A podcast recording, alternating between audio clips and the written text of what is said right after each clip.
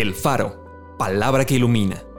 Porciones selectas de la Biblia acomodados como variados y sabrosos alimentos para el espíritu y el alma.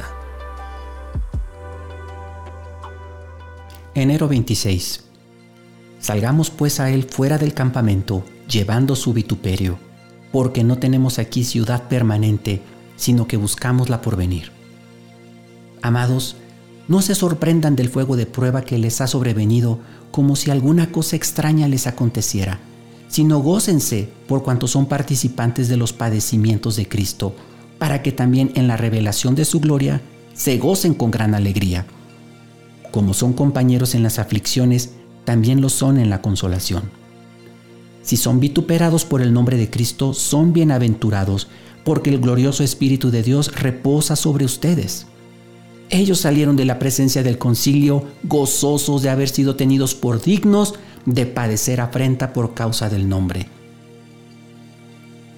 escogiendo antes ser maltratado con el pueblo de Dios que gozar de los deleites temporales del pecado, teniendo por mayores riquezas el vituperio de Cristo que los tesoros de los egipcios, porque tenía puesta la mirada en el galardón.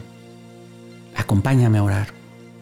Padre, te quiero pedir perdón porque me he avergonzado de ti cuando he tenido la oportunidad de hablar del Evangelio a otras personas.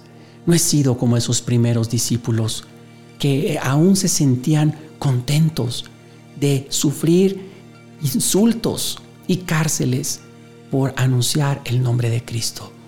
Perdóname y por favor pon en mí tu Santo Espíritu, pon en mí una pasión cada vez mayor de llevar tu palabra y de estar orgulloso de ser un cristiano, de ser tu hijo y que si tú sufriste, yo también tengo que estar en la disposición de seguir tus pisadas si es que quiero vivir como tú viviste aquí.